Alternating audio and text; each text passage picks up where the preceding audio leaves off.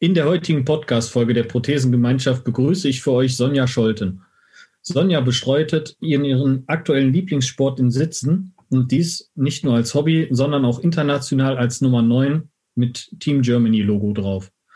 Heute wollen wir Sie darüber ein bisschen ausquetschen und auch wissen, wie Ihr Training im Corona-Jahr 2020 verlief.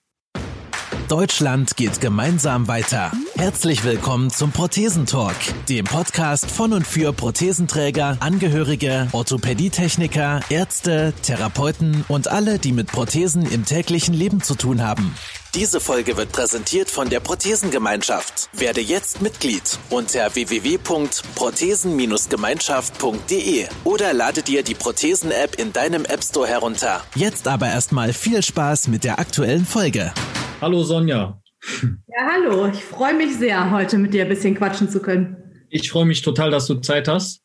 Witzigerweise warst du ja schon zu Hause, wie wir, glaube ich, alle. Das stimmt. Viel anderes äh, im Moment nicht. Ja. ja. Möchtest du erstmal ein bisschen zu dir erzählen, damit die Leute dich kennenlernen?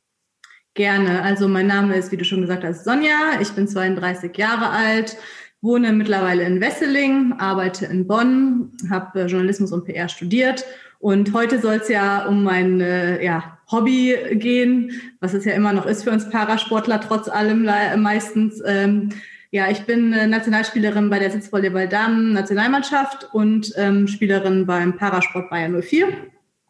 Ja, und ich freue mich natürlich besonders heute über eine meiner Lieblingssportarten Sitzvolleyball mit dir reden zu können.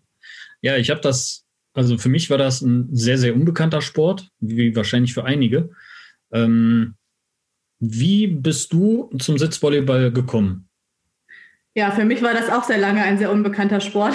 Ich konnte mich auch nichts drunter vorstellen, als ich äh, damals vom Deutschen Behindertensportverband ähm, äh, ins Presseteam für Rio gerufen wurde. Äh, damals noch in meiner Funktion als Berichterstatterin über das Paratischtennis habe ich noch eine zweite Sportart hinzubekommen und das war jetzt Volleyball. Dann brach erstmal die Panik aus, weil als gute Journalistin möchte ich natürlich nicht über etwas berichten, wo ich überhaupt keine Ahnung von habe. Also ähm, habe ich versucht, mich da ein bisschen schlau zu machen und war dann auch da in der Vorbereitung bei den Herren beim Trainingslager, habe mir das alles mal angeschaut da habe ich dann schon gemerkt, dass ähm, ja, meine Vorstellung von dem Sport und die Realität doch auseinanderklaffen. Ich finde, die Bezeichnung Sitzvolleyball ähm, trifft es halt nicht. Natürlich, man sitzt schon auf dem Boden, aber eigentlich sitzt man nicht ruhig, sondern man ist halt die ganze Zeit in Bewegung. Ähm, ja, da war ich schon nach dem ersten Eindruck eigentlich ziemlich begeistert von der Sportart in Rio dann auch. Das war Wahnsinn in der Volleyballhalle, wie die Brasilianer da ähm, abgingen. Also Volleyball ist ja auch wirklich riesig in ähm, Brasilien. Was da für eine Stimmung war. Das war richtig grandios. Ähm, genau, und ja, seit da kannte ich dann Sitzvolleyball und war auch ziemlich begeistert. Du hast gerade schon gesagt, äh, Sitzvolleyball, also ich habe mir auch Sitzvolleyball, wo ich das gehört, gehört habe, ich habe irgendwann in meiner Kinderzeit mal Sitzfußball gespielt, ich glaube beim CVJM oder so, da saßen wir auf Stühlen und haben gegenseitig versucht, den Ball unten runter durchzuschießen. Dann habe ich mir gedacht, okay, Sitzvolleyball ist dann das gleiche, man sitzt dann rum und spielt sich nur den Ball wild zu. Aber wenn man jetzt mal an Volleyball allgemein denkt, das ist ja schon ein ziemlich aktiver Sport in alle Richtungen, also hoch, runter, links, rechts. Ähm, das heißt, du sitzt da nicht. Das heißt also, du musst quasi aus deiner Sitzposition schnell hochkommen oder zur Seite kommen. Oder wie sind so die Hauptbewegungsmuster, sag ich mal? Genau, also hoch äh, besser nicht, äh, weil dann wirst du abgepfiffen, wenn du oben bist und den Ball spielst. Das ist okay. einer der Unterschiede zum normalen Volleyball. Ähm, genau, man muss im Moment der Ballberührung quasi mit einem Teil des Rumpfes, meistens mit dem Hintern, auf dem Boden sein. Ähm, die zweite, der zweite Unterschied ist halt, dass man die Aufschläge auch blocken kann und das Feld- und Netzhöhe natürlich anders sind. Ähm, ja, was ich mir vorher unter Sitzvolleyball vorgestellt habe und was ich auch noch oft höre, ist, dass viele Leute denken, dass wir im Rollstuhl spielen. Das machen wir nicht. Also wir sitzen auf dem Boden und rutschen quasi. Also die meiste Zeit hat man tatsächlich auch die Hände oder die verbliebenen Gliedmaßen, sage ich jetzt mal, auf dem Boden, ähm, um sich halt abzustoßen und nach links, rechts, vorne, hinten eben schneller zu kommen. Dadurch, dass das äh, Netz natürlich niedriger ist, weil wir sitzen, ist das auch alles noch mal viel schneller als beim richtigen Volleyball.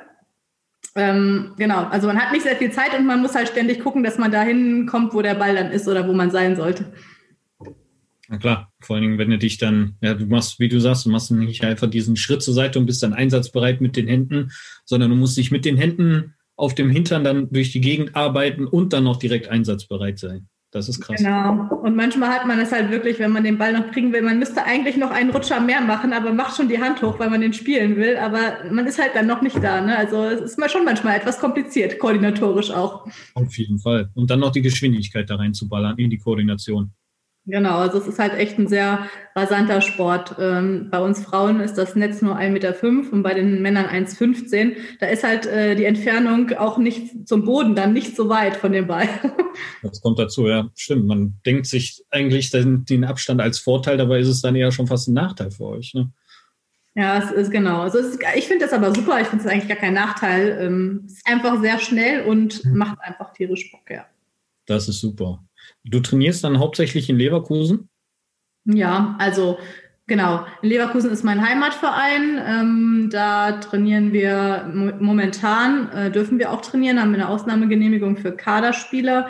Ähm, jetzt bis letzte Woche haben wir dann mit den Männern äh, zusammen trainiert, mit den Männern Kaderspielern. Äh, viermal die Woche haben wir jetzt trainiert. Das war richtig gut. Das hat uns auch wirklich super viel gebracht, besonders uns Mädels halt. Ähm, und ansonsten trainiere ich natürlich auch noch mit der Nationalmannschaft. Wir haben halt Lehrgänge, Maßnahmen, ähm, um uns quasi ja, als Team zu verbessern und uns dann auch auf unsere Höhepunkte natürlich vorzubereiten. Davon hatten wir jetzt dann dieses Jahr äh, weniger als gedacht. Aber ja. ja. Wie viel, was heißt, also wenn du vom Team sprichst, jetzt in Leverkusen oder national, wie viele Damen sind da? Also ein Kader im Sitzvolleyball hat immer zwölf Personen, auch wie im normalen Volleyball, also sechs Feldspieler und sechs Bankspieler. Und äh, momentan haben wir eine Trainingsgruppe, da sind immer so 15 Damen äh, in den Trainingslagern. Das heißt, ja, vor den Turnieren muss dann nochmal ausgesiebt werden vom Trainer. Das ist ja gut, weil normalerweise hast du ja eher Nachwuchsprobleme im, im Parasport, aber wenn man da schon sagt, wir müssen jetzt nicht nach jedem Spieler angeln. Ja, doch, müssen wir schon auch. Also wir sind jetzt, wir haben jetzt wirklich mal die Luxussituation, dass wir wirklich viele sind. Es hat aber auch lange gedauert. Ähm, und wir brauchen aber trotzdem Nachwuchs. Also bei uns in Leverkusen ähm, sind wir momentan äh, drei von Spielerinnen der Damen-Nationalmannschaft und eine holländische Spielerin, die uns normalerweise unterstützt. Ähm, dann natürlich die Herren, die noch dazukommen. Aber Sitzvolleyball ist ja eigentlich eine Sportart, die auch sehr inklusiv ist. Und wir hätten natürlich schon gerne eine größere Gruppe ähm, ja, mit Leuten, einfach, damit man auch sechs gegen sechs vielleicht mal trainieren kann und nicht nur vier gegen vier oder fünf gegen fünf oder so. Ne? Also ja, wir brauchen auf jeden Fall dringend Nachwuchs. Und wie sieht das da vereinsmäßig in Deutschland aus? Ich meine, Leverkusen ist ja jetzt im Parasport zum Glück äh, sehr, sehr breit aufgestellt. Dann auch mit Sitzvolleyball. Ähm, sonst so national in Deutschland, weißt du, wie viele Vereine es da noch gibt? Äh, durchgezählt habe ich sie jetzt nicht, aber es gibt ähm, ganz viele im Osten, also Berlin, Magdeburg, Leipzig, Dresden, Potsdam sind alles Vereine im Osten. Okay. Im Norden haben wir Hamburg und Bremen. Dann, ja, wenn wir in den Süden gehen, da wird es dann schon etwas ähm, Mauer, sag ich mal. Ähm, unter Leverkusen südlich gelegen ist noch Koblenz und äh, Hoffenheim. Aber ganz südlich gibt es gar nichts, soweit ich weiß. Also kommen wir so auf ungefähr zehn Vereine ja, so Pi mal Daumen ungefähr, ja. Das ist krass. Also, wenn von den Städten irgendwem was zusagt und gerne mal Sitzvolleyball ausprobieren möchte, ja, kann ich da bestimmt voll gut weiterhelfen. Unbedingt. Also ihr findet die ganzen Vereine und die ähm, ja, Ansprechpartner dort auch auf der Homepage äh, des Deutschen Behindertensportverbandes. Einfach mal googeln, da dürftet ihr auch fündig werden. Schön. Ähm, ja, du spielst ja nicht aus Langeweile Sitzvolleyball. Du hast vorher Tischtennis gespielt, auch schon paralympisch, kann man das jetzt so sagen? Parasportlich ja, auf jeden Fall. Parasportlich. Genau. Parasportlich, genau. nicht paralympisch, das war jetzt ein bisschen hochgegriffen, aber auch schon mit, ähm, mit Einschränkung, sage ich jetzt mal, mit seiner Unterschenkelprothese. Ja, genau. Also Tischtennis habe ich auch schon gespielt, ähm, bevor ich die Prothese hatte. Ich hatte meinen Unfall ja mit 20. Ähm, und kam aus einer Tischtennisfamilie, aber also ich habe meine ganzen Wochenenden als Kind immer in der Tischtennishalle verbracht, ob ich das jetzt wollte oder nicht. Ja, ich, ich war eigentlich Schwimmerin als einziges in der Familie und habe dann immer Ärger bekommen, weil meine Familie so gar keinen Bock hatte, dann auch noch in so eine Schwimmhalle mitzukommen. Ja, und irgendwann habe ich es dann auch aufgegeben, habe mich auch ganz äh, dem Tischtennis verschrieben. Ähm, ja, das habe ich dann schon auch ein paar Jahre lang gemacht und als ich meinen Unfall hatte, bin ich dann halt, äh, genau, der war 2008, danach bin ich äh, in den Parasport auch eingestiegen und habe da auch einige Jahre lang dann ähm, ja international ein bisschen, national und international ein bisschen mitgemischt. Fand ich auch total super, hat auch richtig Spaß gemacht, auch super Leute, die da unterwegs sind. Aber irgendwann war dann Zeit äh, für einen Wechsel. Ich war beruflich in der, in der Tischtennishalle quasi unterwegs und äh, in meiner Freizeit. Dann brauchte ich einfach mal einen Ortswechsel und dachte mir, irgendwie Teamsport wäre ja auch ganz spannend. Ja, und dann, wie du ja vorhin gesagt hast, durch deine Berichterstattung bist du dann ans Sitzvolleyball drangekommen. Ja, also, genau. Und dann habe ich natürlich auch gewusst, dass jetzt in Leverkusen ähm, ein großer Stützpunkt ist. Und eines Tages fand dann ein Schnupperlehrgang dort statt. Da dachte ich mir, da gucke ich dann mal vorbei. Schau mal, ob das äh, ja, mir selber auch liegt. Das ist ja auch dann noch eine Frage. Und da wurde ich dann vom damaligen Bundestrainer der Damen direkt verpflichtet, bei so einem Spaßturnier in der Damen-Nationalmannschaft quasi mitzuzocken. Leicht überfordert. ich kam auch gar nicht vom Fleck und äh, hatte in der Schule kein Volleyball mehr gespielt. Aber war auf jeden Fall cool. Die Mädels waren alle nett. Ähm, und ja, der Sport hat mich auch direkt gepackt. Nur leider äh, kam ich dann halt nach dem Wochenende morgens gar nicht mehr aus dem Bett, weil mir auch wirklich alles weh Komplett durchgehämmert. Durch. Also ich hatte Muskeln auf einmal, die mir wehtaten, die wusste ich nicht, dass es die gibt. Und ganz besonders natürlich könnt ihr euch denken, wenn man auf dem Boden sitzt, tut halt der Hintern weh, wenn man das nicht so gewohnt ist, darauf die ganze Zeit rumzurutschen. Ja, das war schlimm am Anfang. Hast du da wie, wie, die, ähm, wie die Radfahrer so, so eine Hinternschutzhose an, sag ich jetzt mal? Darf man das machen? Am Anfang habe ich mir dann so Torwarthosen gekauft, weil ich dachte, die Polsterung da an den Oberschenkeln und so weiter hilft vielleicht ein bisschen. Aber ähm, eigentlich darf man das nicht. Also im internationalen Wettkampf darf man keine gepolsterten Hosen anziehen, weil das ja quasi die Blockhöhe äh, verhöhert. Ne? Also du wirst ja quasi etwas größer, wenn du ja. Hintern polsterst. Es ist nur legal, dann quasi natürliches Hinternpolster sich anzufuttern. also nach Corona kommen wir alle besser durch. Ja, gut. für den Hintern vielleicht besser, für den Rest dann eher schlechter. Weil du musst ja dann auch wieder mehr Gewicht stemmen. Das ist genau. auch angenehmer. Ja. Ähm, das heißt also, so ein bisschen jetzt mal aufs Training zu kommen, ihr übt dann natürlich klar, wie die, die das Ball zu spielen, aber dann auch ziemlich krass, denke ich mal, Koordination. Ich glaube, ich habe das bei dir bei Instagram mal gesehen, dass ihr dann so, so mehrere Punkte auf dem Boden hattet, die dann aufleuchteten und du musstest dann aus deiner Position raus so schnell wie möglich immer dahin kommen. Ja, genau, das ist das neueste Spielzeug unseres Trainers Martin in Leverkusen. Äh, er liebt es. Ja, Aber ist auch wirklich ziemlich cool. Ja, damit machen wir jetzt äh, ziemlich viel Reaktionstraining und Schnelligkeitstraining. Äh, die fieseste Variante, finde ich, ist einfach, wenn alle in einem großen Kreis aufgebaut werden. Man sitzt zu zweit in dem Kreis. Die Dinger leuchten unterschiedlich in Farben in zwei. Jeder hat halt eine. Aber es zählt immer nur der Punkt für den, der seine zuerst ausgehauen hat. Ja? Das ist wirklich fies. Boah, vor allen Dingen im Kreis. Du musst dann also rundum wirklich beobachten.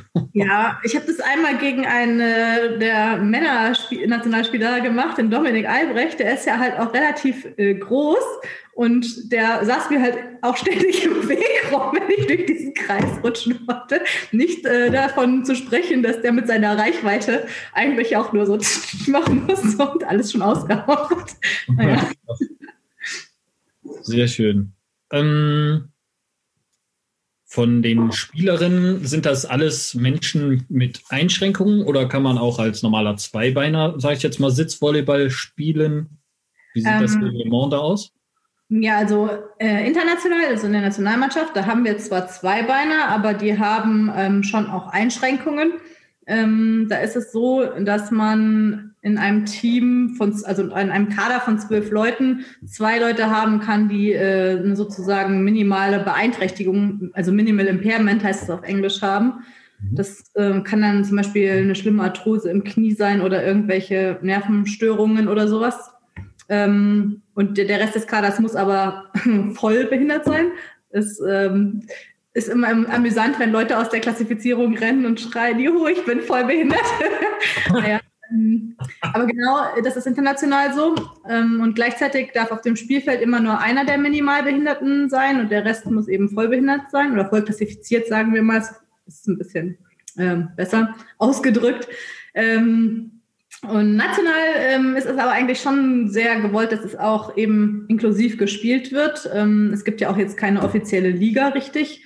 Mhm. Das einzige richtig offizielle nationale Turnier sind die deutschen Meisterschaften und äh, da gibt es dann schon Vorschriften, äh, wie viele behinderte Spieler und Nichtbehinderte und Minimalbehinderte sein müssen. Da können aber auch, ähm, ich glaube, bis zu zwei ohne Behinderung mitspielen. Und auf den ganzen äh, nationalen Turnieren, die so gespielt werden, ähm, da wird das eigentlich ziemlich locker gesehen. Also ja, wir hatten auch eine ganze Zeit lang bei uns in der Trainingsgruppe Leverkusen 2 hieß es damals noch. Ähm, jetzt ist eher so Leverkusen Ladies. ähm, ganz viele Mädels ohne Behinderung, also die einfach ja, Volleyball spielen, das auch cool fanden oder durch, durch ähm, Deutsche Sporthochschule das mal ausprobieren wollten und dann auch mal hängen geblieben sind. Ja. Krass. Und das heißt aber, das ist ja für die, ja, ist das einfacher? Würdest du sagen, das ist einfacher für die oder ist das schwieriger für die im Sitzen zu spielen? Ja, das ist natürlich ein Behindertensport. Also ja? die Behinderten ist auch einfacher. Nee, ähm, tatsächlich ist das eigentlich natürlich so, wenn je mehr Beine man im Weg hat, ja. desto schwieriger wird es dann auch. Wobei natürlich kein Bein auch schwierig ist, weil man sich dann nicht mehr abstoßen kann. Ne? Also ja. man, ich habe gehört, eigentlich ist die optimale Behinderung eine Umkehrplastik. Ähm, das ist ja, wenn man äh, quasi den Unterschenkel als Oberschenkel mit dem Fuß als Knie hat. Hm? Mhm. Wenn man sich dann theoretisch mit dem Fuß ja auch noch abstoßen kann. Allerdings habe ich noch nie einen äh, Spieler mit Umkehrplastik gesehen, der das auch wirklich konnte. Aber es gibt viele Spieler mit Umkehrplastik im Sitzvolleyball. Okay. Man munkelt, dass das die besten sein könnten. Ob's ja, habe ich mal irgendwo so aufgeschnappt, aber ja. Ich finde es eigentlich, also ein, ein Bein ist schon noch ganz hilfreich zum Abstoßen, äh, muss ich sagen. Auf jeden Fall. Ja, das merke ich selber auch. Also wenn man mal auf dem Boden unterwegs ist als Unterschenkelamputierter, dann ist das schon vorteilhaft, wenn man das eine Bein wirklich komplett ausstrecken kann und sich mal irgendwo ranziehen kann oder halt wegstoßen kann, während das andere Bein halt auch nicht im Weg ist. Ne? Das ist stelle ich mir auch am vorteilhaftesten in dem Bereich vor. Ja, also gerade wenn man halt groß ist, was natürlich im Volleyball auch von Vorteil ist und dann aber noch äh, zwei lange Beine sozusagen hat, äh, kann es da wirklich schon mal schwierig werden. Es gibt zum Beispiel in der Ukraine relativ viele Mädels, die sehr groß sind und äh, beidbeinig noch sind. Und die haben das perfektioniert, einfach quasi im Spagat dann auf dem Feld zu sitzen. Das ist auch interessant, ja. Das ist eine Variante. Krass.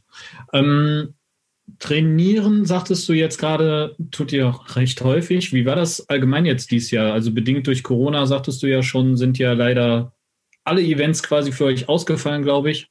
Fast alle, ja. Ähm, Fast alle, ein, zwei durftet ihr euch irgendwie noch erhaschen, damit er noch mal ein bisschen Gefühl bekommt für Events. Aber ansonsten war dann auch das Training dementsprechend runtergeschraubt oder habt ihr versucht, so normal wie möglich weiter zu trainieren?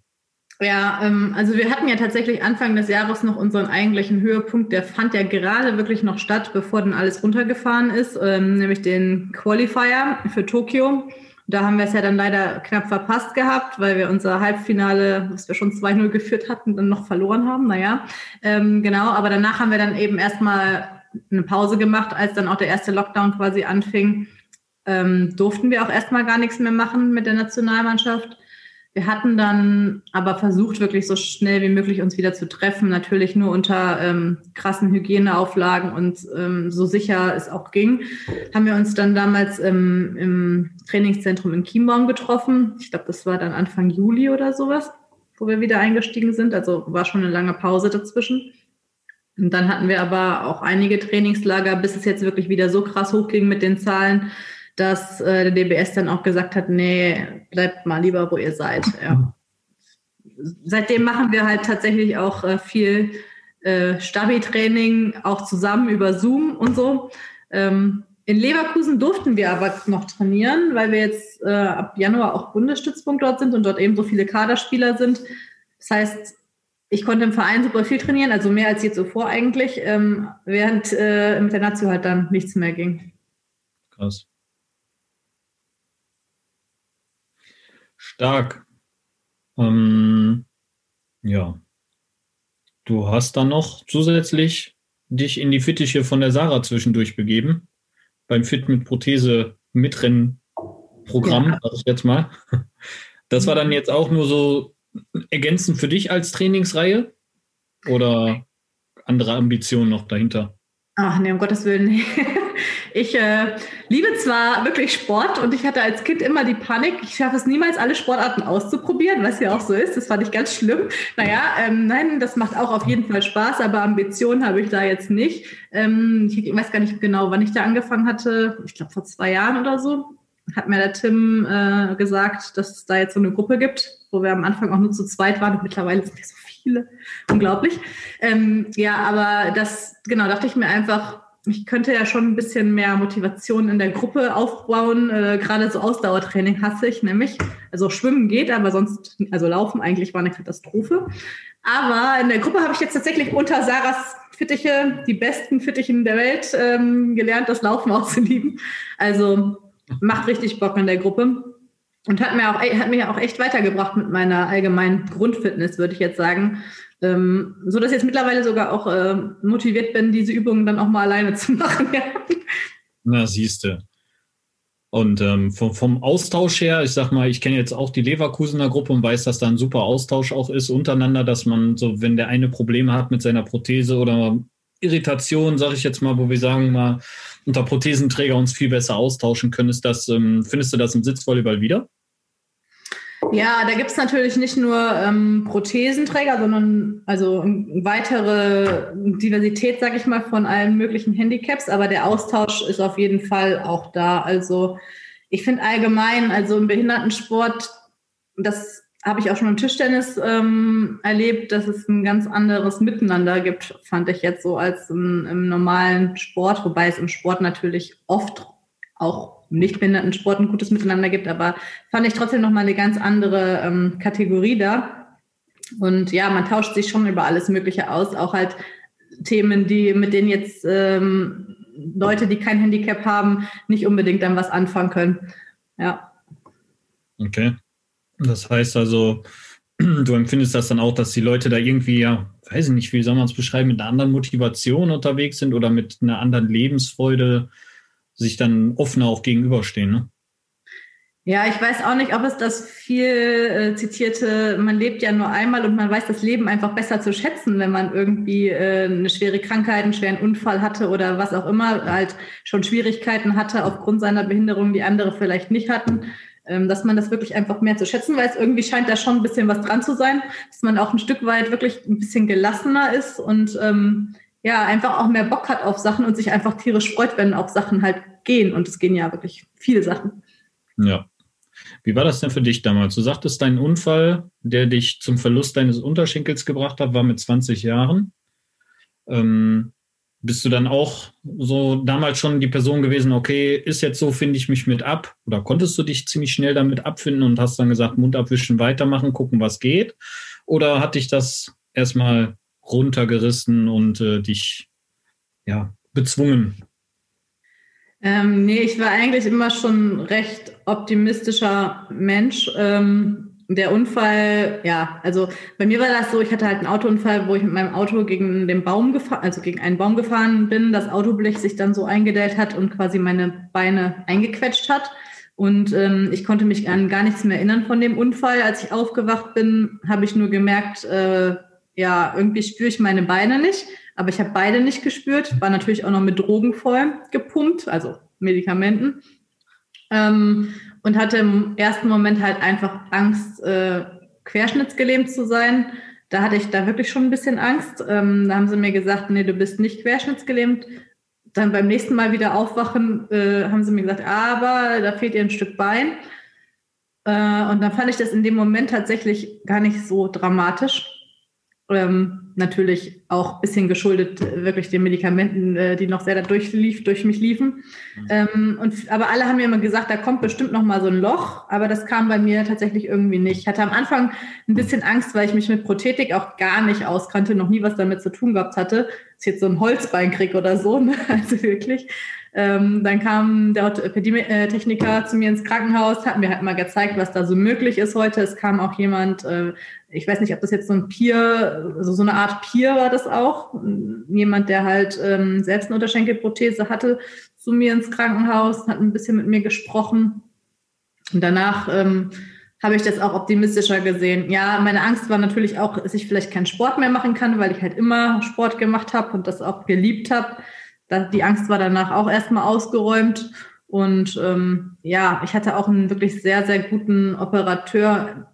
Also ich hatte fast nie Probleme mit meinem Stumpf, ähm, mit der Narbe oder so. Ich habe auch selten mal ähm, ja so Stellen, die wehtun. Natürlich hat das jeder Prothesenträger mal, aber bei mir eher selten und auch keine Phantomschmerzen, also eigentlich mega Glück gehabt. Ähm, von daher habe ich mich da schon dann recht schnell auch mit abgefunden und war dann auch zackig äh, wieder mobil. Aber das, ja, es hängt natürlich an vielen Faktoren. Ähm, und ich kann jetzt nicht sagen, dass das jetzt bei jedem so sein müsste. Also das. Äh, nee, das ist ähm, ja, das ist immer, es ist Kopfsache halt. Und ich denke mal auch, wenn du sagtest, du hattest zwischendurch das Gefühl, beide Beine, da funktioniert nichts mehr, du musst in den Rollstuhl. Vielleicht war das auch schon dein Loch, ja, diese paar Minuten oder paar Tage, wo du versucht hast, dich äh, damit abzufinden, dass du vielleicht jetzt im Rollstuhl sitzt und konntest dann aber wieder aufstehen, hast gesehen, was es für Prothesen gibt, dass sich das vielleicht schon rausgeholt hat. Plus die ja. Möglichkeit, halt so ein Peer-System zu nutzen und ähm, direkt zu sehen, okay, der Mann steht auch mit einer Unterschenkelprothese, weil Genau, also der kam halt rein und man hat gar nichts gesehen. Ne? Also der kam halt mit einer langen Hose rein und ich dachte, was ist das für ein Mann? Ne? Und dann hat er halt, war echt ein bisschen verwirrt kurz und dann hat er gesagt, ja hier, ich wollte mich mal mit dir unterhalten. Ich habe auch eine Unterschenkelprothese und ich so, was, der hat eine Unterschenkelprothese, sieht man gar nicht. Ja, also es hat schon geholfen. Definitiv. Ich finde, das sind auch so mit die wichtigsten Kontakte, weil auf eine Prothese oder auf einen Beinverlust bereitet man sich halt nicht vor. Ne? Also ich sag mal so, Brot schmieren, Bett machen oder sowas oder arbeiten, mal die Steuerunterlagen, da kriegt man noch, ähm, weiß man, das kommt irgendwann mal, aber so eine, hey, du brauchst jetzt eine Prothese und du stehst dann da so, äh, ja, wie du halt sagst, Captain Ahab, ja, Holzprothese darunter oder wie, wie soll das funktionieren?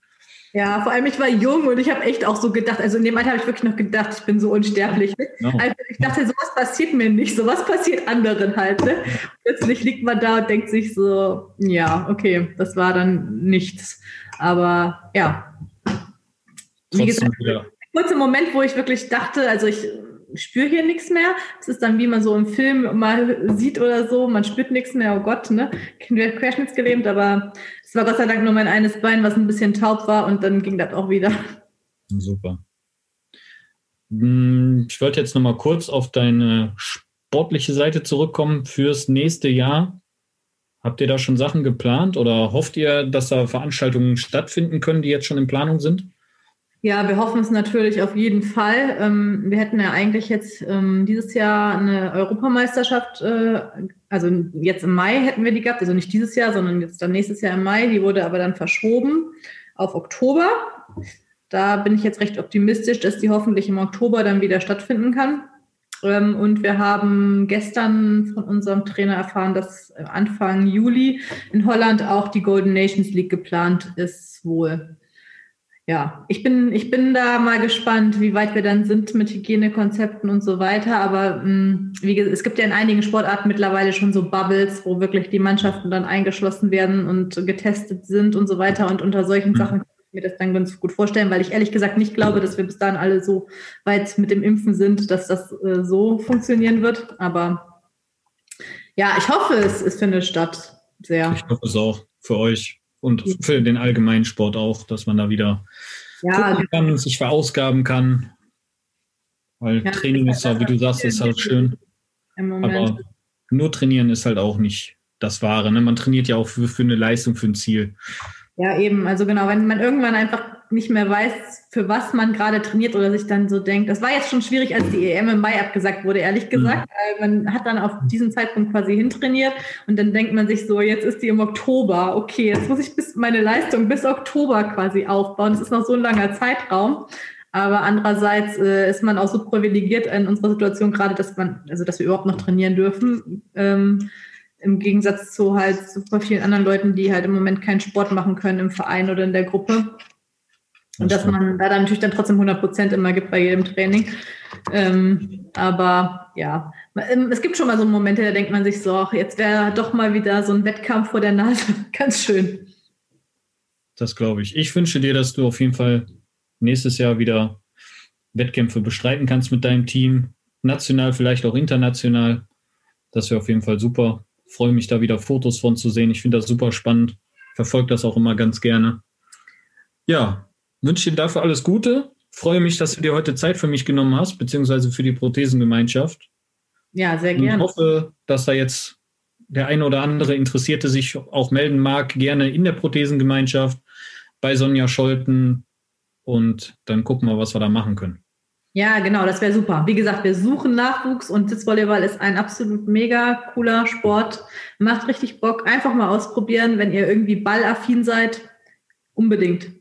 Perfekt. Und wenn da Schnuppertage nochmal stattfinden, schick uns das ruhig, dann teilen wir das da mal und gucken, was wir machen können. Super, vielen Dank. Ich danke dir und wünsche ja, dir noch einen schönen Abend. Und frohe Weihnachten. genau, Tschüss. Frohe Weihnachten. Vielen Dank, dass du wieder mit dabei warst. Die Folge wurde präsentiert von der Prothesengemeinschaft. Bewerte diesen Podcast und empfehle ihn deinen Freunden und Bekannten. Aber schalte vor allem auch nächste Woche wieder ein zu einer neuen Folge des Prothesentalks.